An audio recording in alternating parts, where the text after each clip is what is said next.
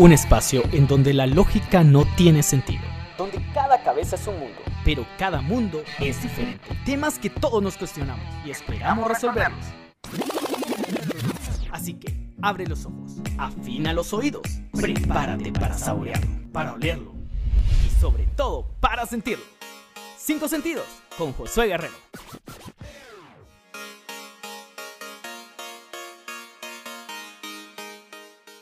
¿Qué tal? ¿Cómo están? Bienvenidos una vez más a un nuevo podcast. La verdad es el tercer episodio y me siento sumamente feliz por tener a, a un gran amigo que la verdad nos conocimos en el puerto. Así fue una salida súper genial, la verdad. Y desde ahí, desde ahí empezó como la amistad. Hace poco que lo conozco, pero es una gran persona. Y me llamó mucho la atención porque ha hecho muchas cosas a su corta edad uno que es tan joven, va. A su corta ha hecho tanto y eso fue lo que me gustó y lo vamos a conocer. El tema de hoy, como lo han visto, es salud, mente y cuerpo. ¿Por qué este tema? Porque todo tiene que ver al final con salud. Si nosotros no nos cuidamos, si nosotros no hacemos ejercicio, no nos alimentamos, creo que eso al final de cuentas viene a repercutir mucho en nuestro sistema. Así que sin más preámbulo les presento a una gran persona. Él es Fernando Carrillo, hace de todo. No le voy a dar más, más temas, más detalles y todo. Quiero que él mismo lo diga, qué es lo que ha hecho con su vida, qué es lo que hace. Es un- una gran persona, es entrenador personal y aparte de eso ha hecho bastantes cosas. Así que, Fernando. ¿Qué tal José? ¿Cómo estás? Un gusto estar aquí el día de hoy. Eh, pues como lo dijo Josué, mi nombre es Fernando Carrillo, somos amigos del puerto, como dirían. Eh, yo soy entrenador personal certificado por la International Sports Sciences Association y tengo especializaciones en acondicionamiento físico y fuerza para deportistas, genética aplicada a planes de entrenamiento y básicamente transformación, especialista en transformación, que es coaching o psicología aplicada al cambio o la adherencia al cambio. Eh, soy fundador de Fitcon, que es mi proyecto, mi emprendimiento, mi empresa personal. Y es eh, básicamente lo que hacemos es entrenamiento a domicilio y en línea, obviamente entrenamiento personal. Eh, damos clases de, pues en mi caso, de, de- boxeo también. Hay planes de salud para, para empresas, conferencias, talleres, todo lo que tenga que ver con educación. Y eh, Actualmente uno de los últimos servicios que tenemos es eh, pruebas genéticas para determinar cuál es tu plan de entrenamiento de nutrición y de estrategias de salud adecuado específicamente a tu ADN. O sea, no hay nada más específico, no hay nada más personalizado que eso y eso es algo en lo que nos estamos ahorita sumergiendo, metiéndonos a este lado de, de cosas nuevas porque no hay en Guatemala hasta el momento algo parecido, entonces estamos bastante emocionados de estar el día de hoy aquí compartiendo un poquito acerca de salud. Wow, ya vieron, o sea, nos. Todo lo que ha hecho. ¿Y cuántos años tiene? Soy un bebé, 29. 29 años, ya vieron, o sea, ¿por qué, por qué quise invitarlo? Por lo mismo, o sea, se ha enfocado en todo lo que es salud y creo que muy pocos, si, si ustedes lo miran, no es aquel chavo que uno dice, a la gran, está remamado, está súper musculoso, no, o sea, él se mantiene y a eso vamos, o sea, ya vamos a la estética directamente del cuerpo y tanto de la salud y nutrición. Entonces, ¿cómo empezó eso? O sea, ¿por qué dijiste, quiero ser entrenador, quiero entrenar, quiero ¿Cómo fundaste tu empresa? ¿Qué es lo que qué te motivó a hacer eso ¿Qué realmente? Primero yo creo que hay que remontarnos a mi infancia. Toda la vida fui muy activo, me encantaban los deportes, todo lo que era de moverse, me encantaba y era bueno para todo, menos para básquet. Para básquet sí, cero puntos en básquetbol, pero ahí todo lo demás era excelente.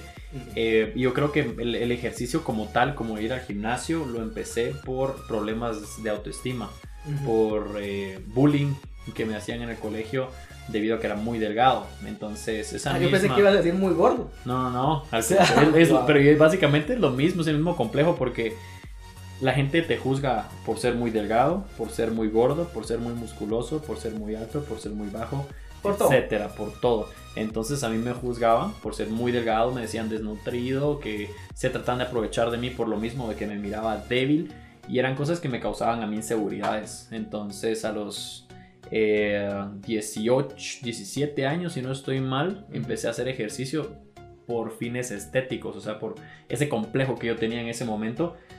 Y cuando empecé a ver mi cuerpo cambiar, como que me motivó porque era como mis cuates, vos y puchis, ¿por qué tenés más grande los brazos que la espalda y que no sé qué? Y como que eso me llenaba y me gustaba. Pero luego con los años fue girando y fue tornándose en otra cosa. O sea, ya no era algo estético, sino me empecé a enfocar en ser más fuerte, en ser más rápido, en ser más ágil, en poder hacer tal cosa o u otra cosa, yo qué sé. O sea, me enfoqué más en habilidades, porque empecé en, el, en las artes marciales mixtas, que es mi deporte y lo que amo y he hecho desde hace casi ocho años ya. Em, entonces, cuando uno se mete también a un deporte, creo que el, enfoque cambia un poquito. Entonces ya no lo ves desde el punto de vista de me quiero ver bien, sino quiero rendir bien en mi deporte.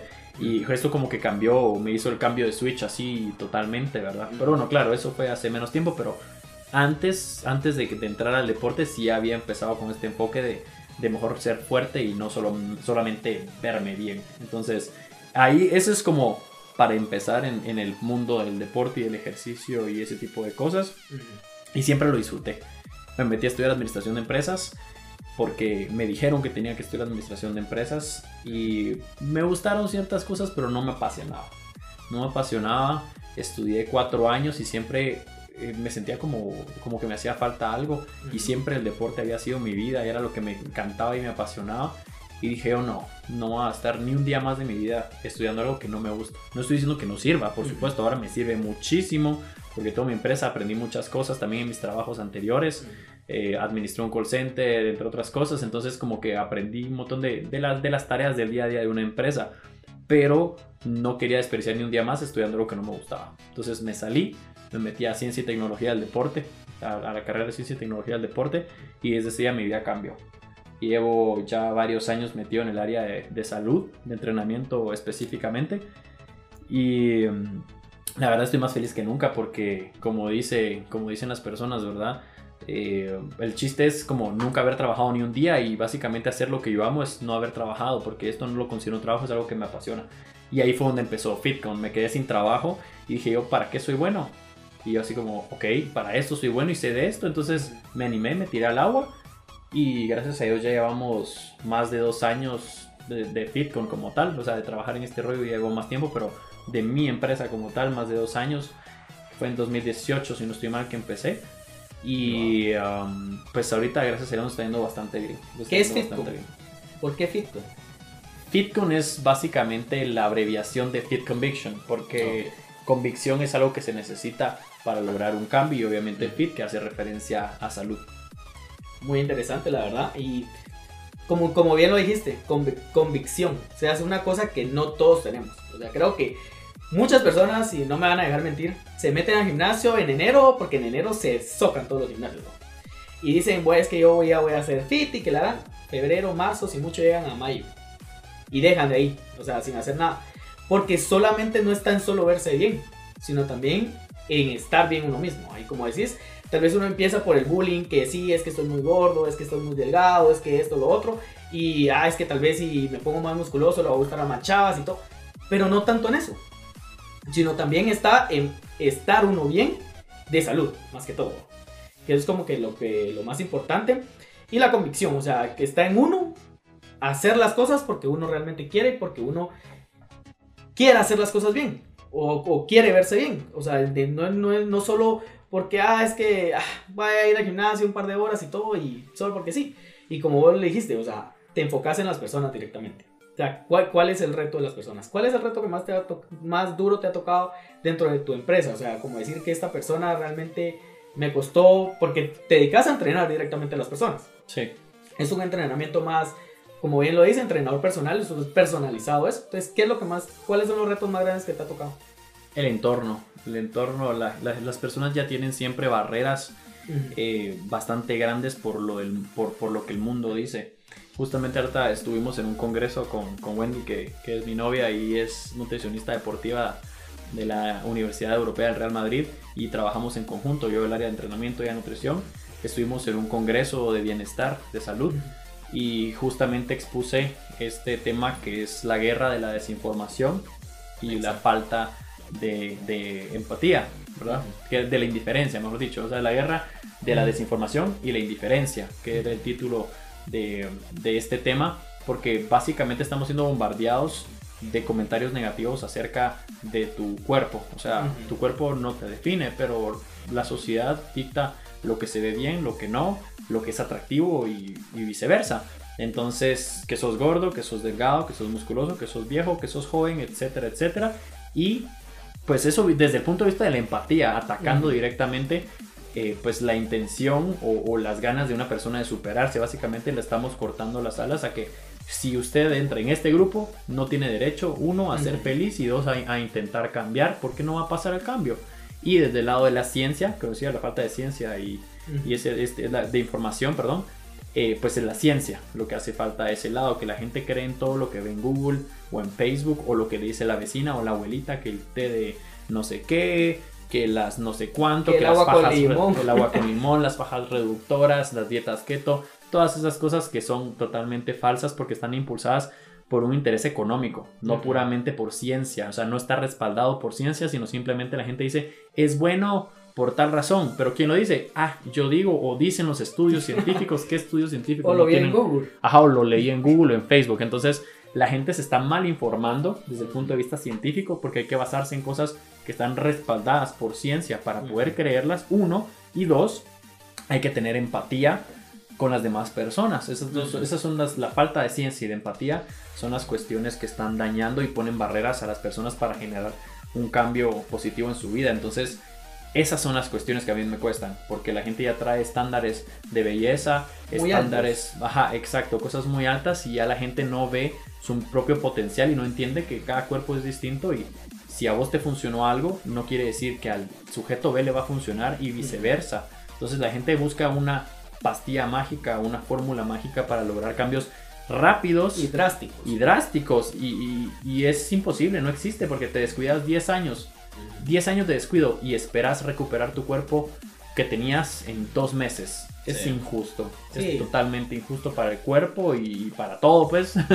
no, la verdad que sí. Y esos, y esos estándares, como decís, nos han definido desgraciadamente la sociedad. O sea, has visto en toda la publicidad que hay, que lo primero que miras? Una chava súper linda, con un cuerpazo, un chavo súper musculoso. O sea, eso es lo, lo que la sociedad te ha vendido, al final de cuentas. Y creo que todos creemos que esa va a ser nuestra, si llegamos a estar así, va a ser nuestra felicidad y así nos vamos a ver súper bien y todo. Y creo que muchos pelean por estar así y la verdad no es, no es eso. O sea, ¿y cuántas personas y cuántas personas han sufrido también al verse así? O sea, hay muchas personas con bulimia, con anorexia, o sea, ya vienen trastornos psicológicos que afectan por querer verse bien. Claro, y sí, inclusive es, curioso porque la gente asimila músculos con salud, pero no saben muchas veces todo lo que hay detrás. Porque, por ejemplo, los.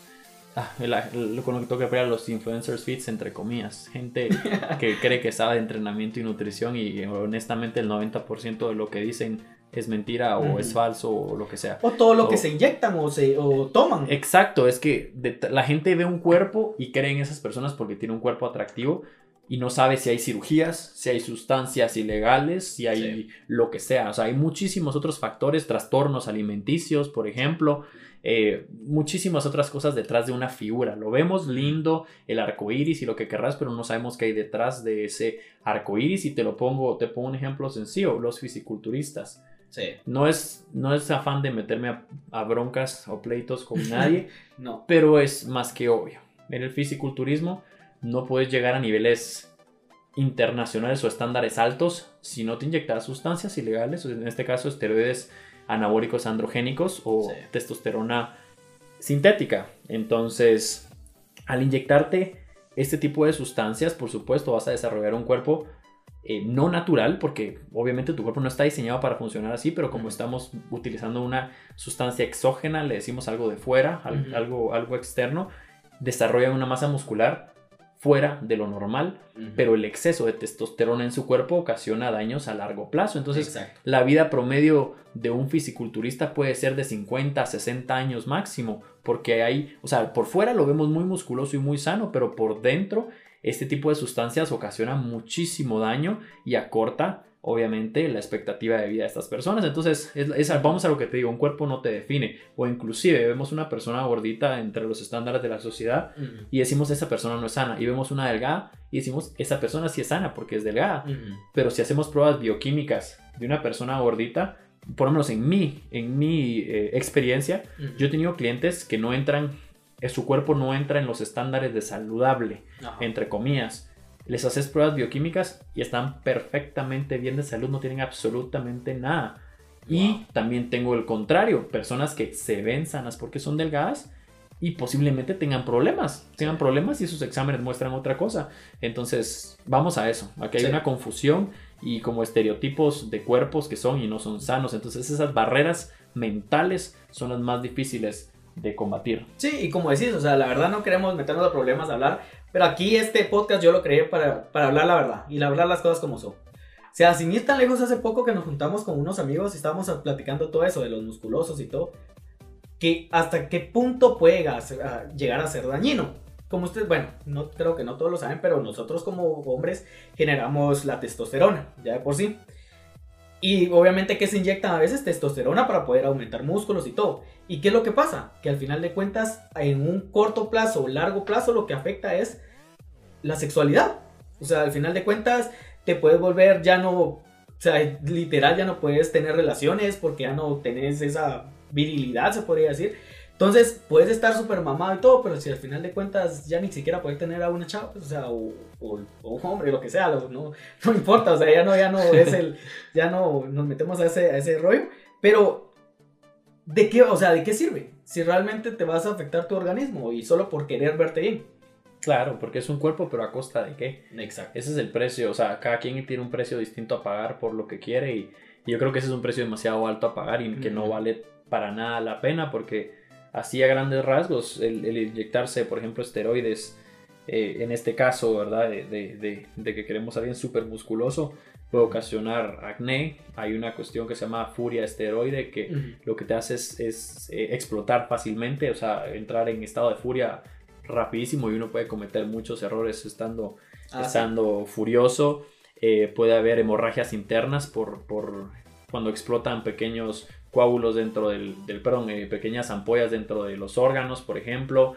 Eh, como le dijiste vos, disfunción, disfunción, disfunción eréctil, esa disfunción eréctil, ajá. Entonces, hay muchísimas cuestiones y en mujeres pasa igual. En mujeres pasa exactamente igual porque el hombre produce 10 veces más testosterona, sí, 10 veces más testosterona que la mujer. Un hombre, por ejemplo, una mujer produce entre 35 a 75 eh, nanogramos por decilitro de testosterona y un hombre produce entre 300 a 1100 nanogramos por decilitro. Estamos hablando de que la mujer es un 10%, produce 10% de lo que un hombre produce. Y obviamente para llegar a estándares de fisiculturismo como muchas mujeres, la única opción es inyectarte testosterona y los efectos son los mismos. Calvicie, eh, engrosamiento de la voz, del torso, eh, acné, todas estas cuestiones. O sea, inclusive el clítoris de las mujeres toma forma, o sea, se, agranda porque como están obteniendo una hormona masculina, que es la testosterona, como que imitan la forma de un pene. No, no estoy diciendo que salga un pene, pero simplemente estoy diciendo que se agranda. Entonces ahí te das cuenta que no es algo natural. Exacto. No, la verdad que sí, es un tema, la verdad que todas las personas lo miran como tabú. Pero es la realidad, o sea, la realidad. O sea, no se va a llegar a un, a un punto de estar tan musculoso si solo comiendo salud, solo comiendo cosas saludables y haciendo ejercicio. O sea, siempre te vas a tener que inyectar. Y tantas como proteínas que ahora venden, que shakes, que esto, que tus barritas, que es carísimo todo eso, la verdad. O sea, y para. O sea, ¿por qué no solo comer saludable? O sea, creo que es algo que te va a funcionar. Al final de cuentas, ya vienen las dietas y próximamente, como Fernando lo dijo, eh, su novia es Wendy, es una nutricionista excelente. Próximamente la vamos a tener también en el podcast hablando de estos, de estos mitos de, que hay en las dietas. Pero al final de cuentas ya queda en nosotros. O sea, nosotros, ¿qué queremos, qué queremos nosotros hacer? ¿Vernos bien? ¿Solo por gustarle o por querer sentirse uno bien? ¿O estar bien? Porque es nuestro organismo, al final de cuentas, ¿verdad? Y queremos vivir tantos años. Creo que ahora la vida promedio, ahora, como vivimos, creo que si mucho vamos a llegar a los 50 años. Si, si no nos alimentamos y no hacemos las cosas bien. Y el ejercicio, más que todo, ¿verdad? Créeme que yo soy una persona de que Ah, me da hueva, la verdad me da mucha hueva hacer ejercicio. Últimamente he estado yendo a correr, que en las noches yo agarro y me voy a correr una hora, a caminar y todo, que lo estoy empezando a hacer un hábito. Pero yo siento que si no estoy metido en un gimnasio, no hago las cosas.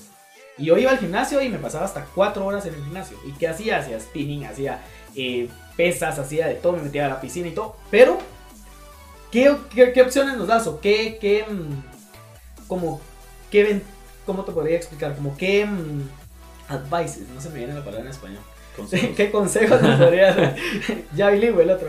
¿Qué Ajá. consejos nos podrías dar para que empecemos en eso?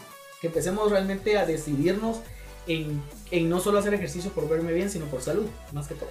Es, bueno, es que eso también depende del tipo de motivación. Hay dos tipos de motivación. Está la motivación intrínseca y la extrínseca. Ah. La intrínseca es básicamente cuando una persona está motivada a hacerlo porque quiere ser sana, porque eh, quiere ser rápida, quiere ser fuerte. O sea, el único impulso es mejorar uno mismo. Esa es una motivación intrínseca en cuanto al ejercicio. Y una motivación extrínseca podría ser un premio, podría ser aprobación, podría ser encajar en un grupo de personas, etcétera, etcétera. Ninguna es mala. Solo son distintos y hay que trabajar de una forma distinta con cada persona dependiendo de su tipo de motivación. Eh, um, pero yo creo que el mejor consejo es primero necesitas encontrar algo que te que un- una motivación lo suficientemente fuerte que te sirva como un ancla para mantenerte en el camino porque algo superficial usualmente no es no está muy arraigado a tus emociones Ujú. entonces no es algo que tal vez sea sostenible a largo plazo en cambio si yo te dijera por ejemplo yo no tengo hijos pues pero Ujú. pero si tuviera hijos, yo te digo, mira, yo quiero mejorar porque quiero ver a mis hijos crecer, quiero conocer a mis nietos, Ujú. quiero poder jugar con ellos sin que me, sin, sin, o sea, pudiéndome agachar, cargarlos, etcétera. Eso es una motivación lo suficientemente fuerte para mantenerte en, en el camino, ¿verdad? Entonces, Sí. yo creo que hay que, primero hay que buscar una motivación real eh, y establecer una meta. Y luego, a partir de una, de una motivación en verdad fuerte o arraigada a tus emociones, algo que en verdad importe para ti, ya viene la disciplina. La disciplina viene por añadidura después de tener una motivación. Si la motivación es lo suficientemente fuerte, la disciplina viene con ella misma, viene, viene añadida. Y la, con la disciplina me refiero también, es la convicción y la disciplina para mí es básicamente lo mismo en este sentido. Entonces, ese es por eso es el nombre también de, de- de mi empresa. Entonces, la disciplina no es más que mantenerte constante haciendo algo de forma estructurada para lograr tu meta final, que en este caso sería, yo qué sé, vivir 10 años más de lo que vivo hoy. Exacto. Entonces, Y hasta, hasta ponerle hasta ahí memes de eso. ¿No te has dado cuenta que vienen, ponerle, ponen a. O sea, voy a decir nombres porque ni modo, a Maribel Guardia. ¿Cuántos años tiene ella realmente ella? Y ponen, algo. ajá, 60 y algo. ¿Y cuántos aparenta? sí. O sea, sea, vamos al contraste y ponen tal vez a una viejita y que tiene 30 años y ya está así, mira, toda viejita. Pero, o sea, ¿qué es nuestra motivación realmente? Yo me quiero, yo de verdad quiero tener fuerzas para poder, como decís, cargar a mis hijos, cargar a mis nietos, esto, a una corta edad de 40.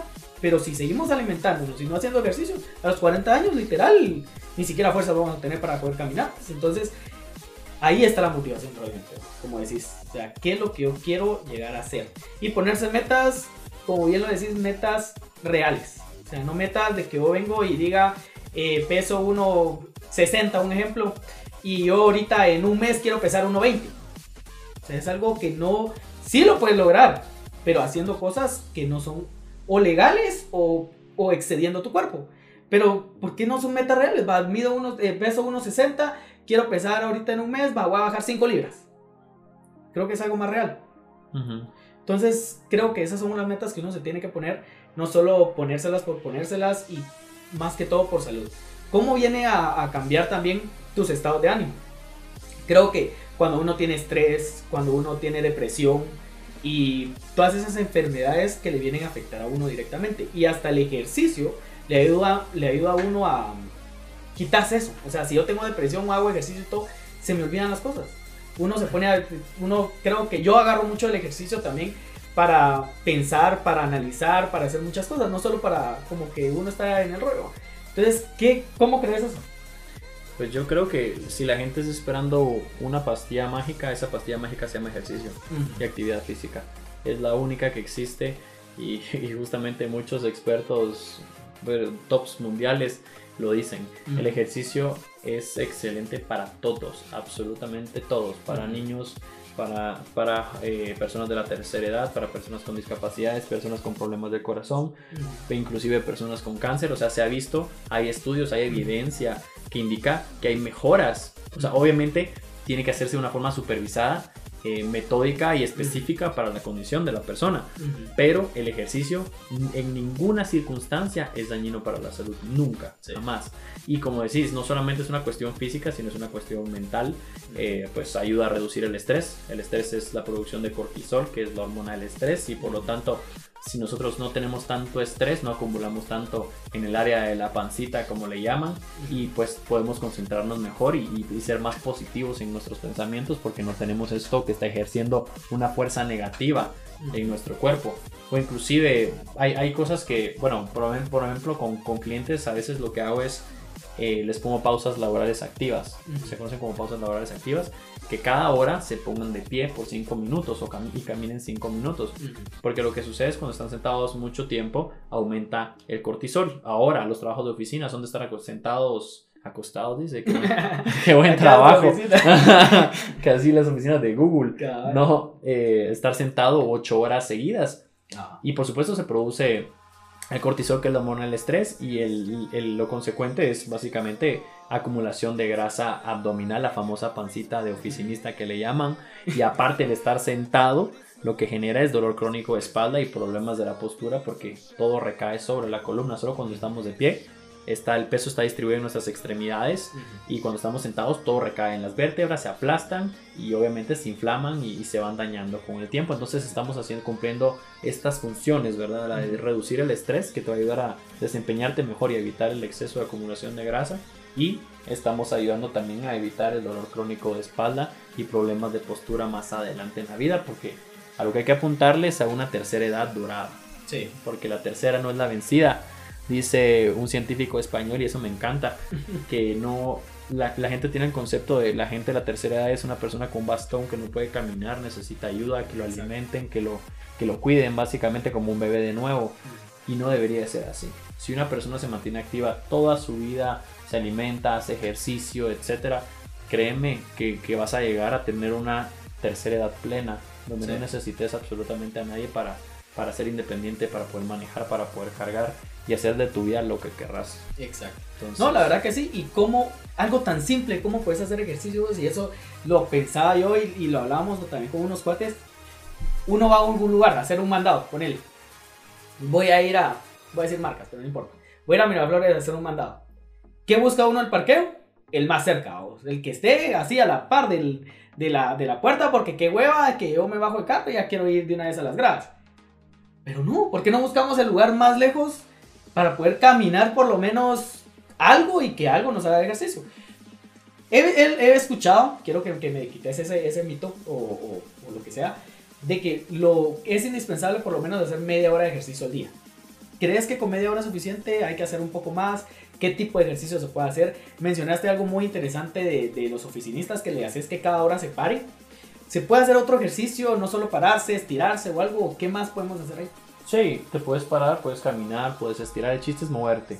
generar ese flujo de sangre de nuevo por todo el cuerpo. Entonces, independientemente de qué es lo que lo hagas mientras te mueves, no hay problema. No. Porque lo que queremos es aumentar la irrigación sanguínea al cerebro. Y entonces va a mejorar tu concentración y por lo tanto tu desempeño en el trabajo también. Entonces, como, como efecto secundario positivo de levantarte cada hora. Y la gente dice es que no me levanto porque es que estoy muy ocupado y, y lo que sea. Pero el mundo no se va a caer por cinco minutos. Y creo que pueden poner alarma. O sea, mira, Sí. algo que me ha funcionado bastante es poner alarma. Bueno, yo creo que ahora todos los que tienen un reloj inteligente, creo que muchos relojes inteligentes ya traen hasta una aplicación de, de ejercicio y que... Teléfono te- inteligente te- o reloj. No, reloj. o sea, Ah, reloj inteligente. ah. que te trae, o sea, Ah, ya sea reloj ya. o ya sea Ya. teléfono, cualquier cosa. O sea, puedes poner una aplicación, bajas una aplicación de ejercicio y todo. Y cada hora, por lo menos son los relojes, cada hora te va diciendo, mira, levántate porque ya estás mucho tiempo sentado. Sí. O respirá por un minuto. O sea, creo que eso es un súper, súper... La tecnología nos viene a ayudar también bastante. O sea, y creo que aunque estemos muy ocupados en la oficina, estemos haciendo lo que sea, tomémonos ese tiempo. ¿Cuánto nos va a tomar? Un minuto. Eh, sí, exagerando, pues, de estarlo levantando, de haciendo ejercicio. Entonces creo que eso es lo indispensable. Y lo que te comentaba, ¿sabes que media hora es suficiente? ¿Tengo De- que hacer más? De- yo siempre, yo tengo una palabra que siempre la digo, siempre la tengo en la punta de la lengua y la gente se enoja a veces, pero es depende. Todo es depende y yo nunca voy a decir, eso es definitivo, No, yo sí o no. porque depende de la situación, de la intensidad del ejercicio, del tipo de entrenamiento, de todo. Pero según las recomendaciones de la OMS, o sea, cosas muy generales, Ujú. 150 minutos de ejercicio a la semana, moderado o, o leve, o 75 minutos de alta intensidad durante la semana es suficiente para estar sano. Para estar sano. Ok. O sea, Para estar no, sano, sí. no es necesario. La gente cree que es necesario matarse de lunes a domingo 5 horas diarias para estar bien. No necesariamente. Si ustedes lo que quieren es estar sanos, solamente hay que invertir 150 minutos o 75 minutos o una mezcla de ambos durante la semana. Ni siquiera es por día, es por semana. Sí, por eso, ajá, y por eso hasta a veces, a veces ponerle para ir al gimnasio. Creo que uno agarra, voy de lunes a domingo y voy a ir a hacer ejercicio. O sea, no es in- indispensable. Creo que para los que empiezan, creo que es, es bueno y hasta así no lo, no lo dicen. Por lo menos ir una vez, una, dejar ir un día, dejar de ir otro día y ser uno sí, uno no. Creo que es lo más, lo más con- conveniente. ¿no? Sí, depende, depende de tus objetivos, pero si estamos hablando de alguien que solamente quiere ser sano, no quiere ser fisiculturista o no quiere tener un cuerpo de revista o lo que sea, sí es, no es necesario ir todos los días, puedes ir un día sí, un día no, puedes entrenar tres veces a la semana, que es lo recomendable, ¿verdad? Para, para estar sano y, y vas a estar bien, por supuesto. Ideal que te asesores de alguien que sepa en realidad de, de entrenamiento, porque también entrenadores personales ahora esa palabra está muy prostituida al igual que nutricionista es una palabra que todos son y todos tienen y, y no es tan fácil eso verdad y que eso requiere de estudio requiere preparación de certificarse de todo. Entonces eh, sean más exigentes hay que ser más exigente con, con la gente que metemos a nuestra vida para asesorarnos en salud porque estoy seguro que si querés que te alguien o sea si necesitas un trasplante de riñón obviamente quién vas a dejar que te opere Sí, un buen doctor. O sea, un mejor. cirujano, exacto, un, cirujano, un con un número de colegiado activo, con certificado de que se graduó, etcétera, etcétera. Pero ¿por qué no lo hacemos en el resto de, de nuestras vidas? Por ejemplo, en el área de ejercicio y nutrición. Es igual, es lo mismo. O sea, si venís y te toma una persona que no tiene la preparación y vos tenés, por ejemplo, problemas del corazón, podría ocasionarte un daño irreversible, empeorar tu condición o en el peor de los casos la muerte una persona que tiene osteoporosis, por ejemplo, o una persona de la tercera edad. O sea, poblaciones especiales que hay que saber cómo manejar, que tienen una forma de manejarse. Eh, por ejemplo, la gente con hipertensión. O sea, cosas tan comunes que vemos el día a día, pero, pero que ahora todos por tener un buen cuerpo son entrenadores y se ve mucho en gimnasios eso. Sí. Hay entre- todos son entrenadores personales ahora. O sea, si les pagas porque que estén con vos, sí, ajá. Entrenamiento personal no es que estén con vos y te supervisen. No. Entrenamiento personal es saber cómo funciona el cuerpo y en base al, a la- al, al nivel de la persona de fitness y a sus objetivos, pues lograrlo. Esa es una cuestión muchísimo más científica de lo que la gente cree. No es nada más porque estoy mamado. Sí, venga, haga lo mismo y ponemos a hacer lo mismo a todas las personas. No todos los cuerpos funcionan igual. La genética varía muchísimo. en- bueno, varía en todas las personas. No hay nadie genéticamente igual. Nadie existe todavía hasta el momento que sea genética igual, eh, genéticamente igual. Mu- mm, imagínate ni los gemelos. Ni los Sí, gemelos. sí, los gemelos son iguales. Ajá, un cuerpo pues, reacciona diferente a ciertos estímulos, a ciertos nutrientes, a ciertos tipos de entrenamiento. Entonces hay que tener cuidado con eso y ser más exigente con, con la gente que involucramos en nuestra salud porque a la larga todo lo que entra en nuestro cuerpo y todo lo que le sucede a nuestro cuerpo en cuanto a salud es nuestra responsabilidad. Únicamente de nosotros, de nadie más. Es que el entrenador no sabía, fue culpa de él. Fue culpa tuya porque no investigaste, no, no, no, no le preguntaste, no supiste si en verdad era entrenador o no era entrenador. Capaz era solamente una persona X que dijo que era entrenador. Sí. Entonces a la larga es tu culpa. Porque tenemos que ser más exigentes, tenemos que indagar más. A la gente le da miedo preguntar, pero eh, es, más, es, es- es- es más ignorante la gente que no pregunta. Sí. Hay No, y la verdad que sí, y eso pasa mucho, como decís en los, en los gimnasios, que cualquier persona es entrenador. Y a veces le cobran hasta uno más. Y uno dice, a la gran, es que qué caro, mejor ya hago yo los ejercicios. Pero vamos a eso, que no sabemos qué ejercicio realmente nos va a hacer bien a nuestro cuerpo, porque cada cuerpo es diferente. Entonces, y, y eso me lo pasó, porque yo tuve entrenador personal en un gimnasio, ahí sí no voy a decir nombres, pero Propaganda. propaganda. Y ni me pagan, eso Ajá, no, por eso Espero en un futuro me, me paguen esas Sí, empresas. nombramos. Eh, eh, la verdad que. Y nos ponía a hacer a casa todo lo mismo. O sea, solo nos iba rotando, ponele. Solo nos iba rotando. ah, vos entonces ahorita haces esto, vos haces lo otro. Pero nunca fue de aquello de que cómo es tu metabolismo. Sí tuvimos un- una nutricionista que nos pesaba y todo, y solo, pero no, no, Ah. no se adentraba directamente a lo que uno necesitaba. Y me, y me pareció muy bien, muy curioso algo que me pasó. Y eso llevamos a las dietas, ponele, va. Yo vine y yo sí me tomé, yo me tomé bien en serio esa... Un challenge, esa- te lo he puesto. Ajá. Me lo imagino. Me lo tomé muy en serio. Y ponerle detox, así, Sí. cero azúcar, cero grasa, de todo. Así me lo tomé súper en serio. Que fue algo que por dos meses yo dije, va, lo voy a tomar súper en serio.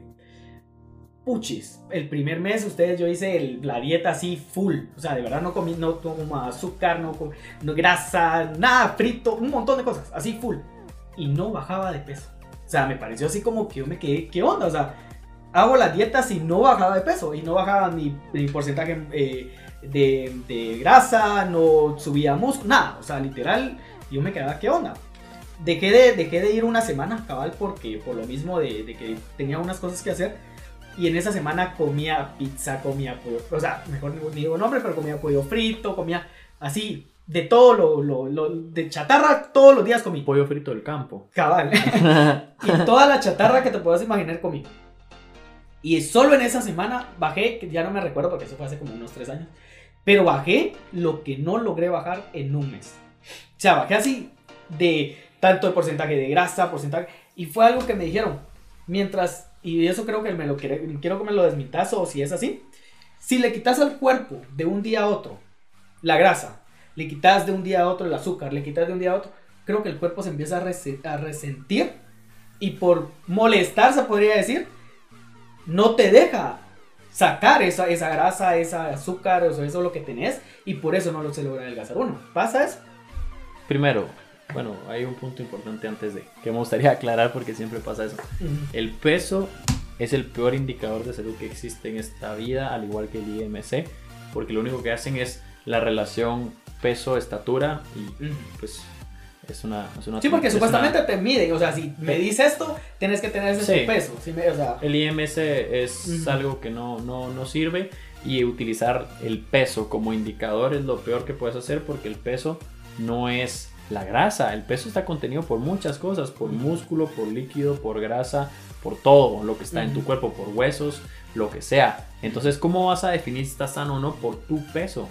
Lo que importa realmente es de que esté compuesto ese peso y el objetivo sería aumentar masa muscular y reducir grasa, Ujú. no peso.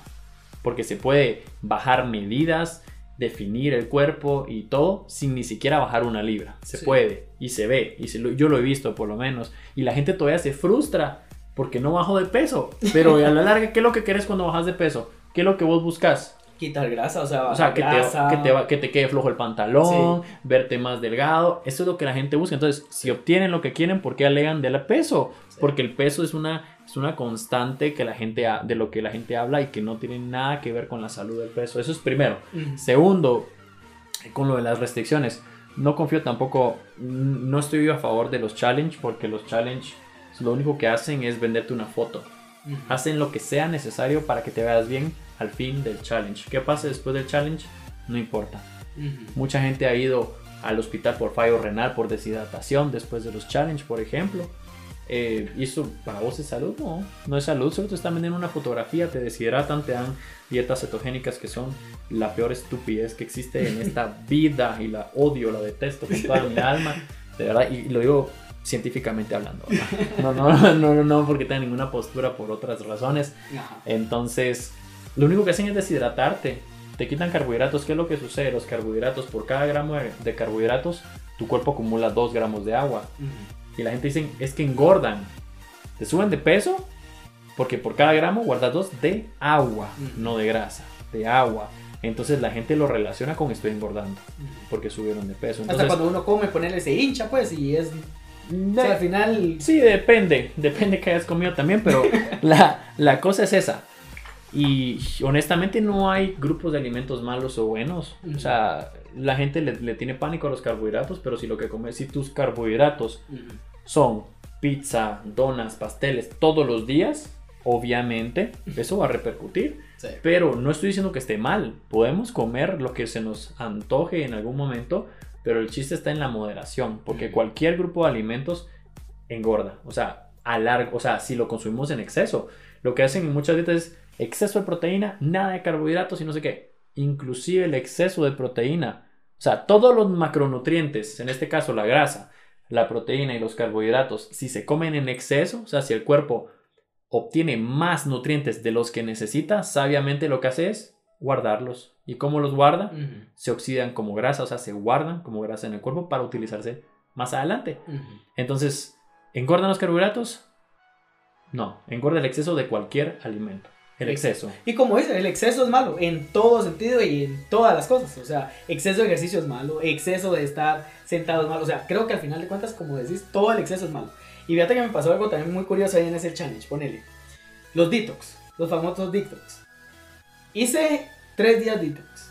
Solo los- para los que no saben qué son detox, son unos jugos naturales que aparentemente te-. Que, diuréticos que te limpian el organismo por tantos días. Depende, hay de 3 días y de 5 días, si no estoy, si no mal, si no estoy mal. Yo hice el de 3. ¿Qué pasó? Al tercer día, no, o al segundo, creo yo, que de, haber, de, de- de estar tomando, yo creo que fue al tercero. Me, me entró un hambre, pero así un hambre que yo quería comerme. Yo llegué a la refri y dulce, salado, lo que había, empecé a comer. ¿Por qué? Porque al final de cuentas, como decir, le estamos quitando alimento que necesita el cuerpo. O sea, y como, como bien lo decís, al final de cuentas uno puede comer de todo. Pero como decís, el exceso es malo. O sea, al final de cuentas el exceso es malo. O sea, si yo vengo y todos los días como comida chatarra, todos los o sea, obviamente me voy a engordar, pues es obvio, ¿va? Pero si yo vengo y como dos veces a la, a la semana una comida chatarra y todo, pero yo hago ejercicio, que me alimento bien y todo, ¿por qué voy a engordar? Entonces, al final de cuentas, ¿qué gano yo con todos los días? Y me he dado cuenta con un montón de personas, y eso es lo que admiro con vos, y se lo juro, aquel come de todo, mucho, de todo, y esa vez en el puerto carnitas, chicharrones, todo lo que estábamos comiendo, y no era, y me he topado con gente que como hace ejercicio y todo, no, es que yo no como eso, yo solo tengo que ser a la parrilla, o tiene que ser eh, que solo cocido, y que la harán, que solo verdurita. o sea, como uno, hasta uno mismo, está dejando de disfrutar su vida, por así decirlo. Solo Sí. por no comer un alimento. No, claro, claro. Y obviamente si te restringís algo, lo que vas a hacer es cuando puedas comerlo, lo vas a comer en exceso. se llaman- Exacto. Se llaman atracones. Entonces yo te digo, no te imagines un elefante rosado ahorita. ¿Qué es lo primero que, que Uno se lo imagina. Uno se lo imagina. Lo mismo sucede con la comida. Decís, no puedes comer nunca más un pastel. Eso Es lo, que es lo, lo que vas a antojar. Y cuando lo comas, no lo vas a comer como normalmente lo comías. Lo vas a comer con más ganas y en mayor cantidad. Y por ejemplo, los carbohidratos, lo que estábamos hablando, son una fuente primaria de energía. Lo primero es, el carbohidrato es la primera fuente de energía del cuerpo por naturaleza. Se descompone, o mejor dicho, se, se, se convierte en glucosa, que es azúcar en resumidas cuentas, y esa azúcar es la que se utiliza para la energía del cuerpo. Entonces, durante esas dietas detox, bueno, donde tus detox y, y las dietas keto y todo ese rollo, te quitan los carbohidratos y todos esos asuntos que son tu fuente primaria. Ujú. ¿Qué es lo que sucede? ¿Por qué se llama keto? La dieta keto, pues supongamos. Porque lo que sucede es que cuando le quitas la fuente primaria, el cuerpo busca un mecanismo de obtener la energía que necesita y que lo que hace es descomponer los aminoácidos de las proteínas. O sea, eh, y produce, eh, o sea, como no es un combustible que naturalmente se utilice como primario para tal, cos, para tal cuestión, Ujú. se producen cuerpos eh, cetónicos, como se conoce, producen dietas, dietas cetogénicas, se Ujú. conocen. Entonces, que a largo plazo son tóxicos porque no es un mecanismo natural del cuerpo. Y lo que, lo que sucede es que la gente pierde agua porque se quita los carbohidratos, entonces bota agua, se deshidrata con los detox y aparte pierde músculo también, porque lo, como el cuerpo no tiene los carbohidratos, utiliza la proteína de los músculos, de los aminoácidos de los músculos como combustible. Y la grasa, adivinen qué, se mantiene. Sí. Lo que querías quemar es lo último que se va a tocar. Porque no le estás dando grasa a tu cuerpo. Porque no, porque tu cuerpo está util- no, tiene los, no, no está utilizando la energía que necesita. Entonces está entrando en un estado de shock y lo que hace es tomar lo que puede y hace lo que puede con lo que sea, Ujú. pero obviamente hay, hay efectos secundarios de utilizar un combustible no apto para tu Ujú. cuerpo. Lo mismo sucede si venís vos y le pones a un carro gasolina diésel, ¿qué es lo que va a pasar? Se va a arruinar. A largo plazo se va a arruinar y eso es lo que hacen normalmente este tipo de dietas extremas. Y sabes que lo chistoso con los detox es que son para purificar, ah, para limpiar el cuerpo. Ah, ¿Saben algo? Aunque ustedes no lo crean, nosotros tenemos la mejor máquina desintoxicante dentro de nosotros y se llama riñón, señores. Exacto. Aunque no lo crean, tenemos un órgano que se llama riñón adentro y esa es la función del riñón y lo hace mejor que cualquier detox que existe. No necesitamos ningún detox para para purificar nuestro cuerpo. Para eso está el riñón. Sí. Esa es la función de Pero, nuestro riñón. pero ¿qué hacemos con nuestro riñón? Le metemos que Coca-Cola, que guaro y todo. Y al final de cuentas eso es mucho claro. más dañino, pues. va a repercutir en algún Sí. momento. Y los detox te los venden, pero ¿por qué? Porque quieren dinero. Exacto. Porque obviamente el detox te lo que no te lo, no te lo regalan en ningún lado. No, Te lo son carísimos. Entonces te dicen es mágico, sirve, tómelo, Mm. va a adelgazar. Y dice uno sí, va uno con cara de, de tonto y se lo dan y lo compra y se da cuenta que no. Y rebota uno también, pues porque estás en hambruna. Y por lo mismo que decís, ¿por qué hace uno todo eso? Por falta de información. Exacto. Literal es por falta, Falta de información. ciencia total. Sí. O sea, uno nos informa, uno cree lo que le dicen los demás y ese es el, el- el- el peor enemigo que tenemos ahorita. La Sí. desinformación y la falta de ciencia en, en cuanto a la salud. Esa ola de desinformación nos está consumiendo y hace el trabajo mucho más difícil. La verdad que sí. Así que, para terminar, la verdad ha sido muy interesante todo. Síganlo en sus redes sociales. ¿Cómo están en redes sociales? Estoy como Fernando Carrillo, con doble R y doble L, 19R. Fernando Carrillo, 19R. Yo sé que está largo, pero ese es, ese es el, ese es el mío de Instagram.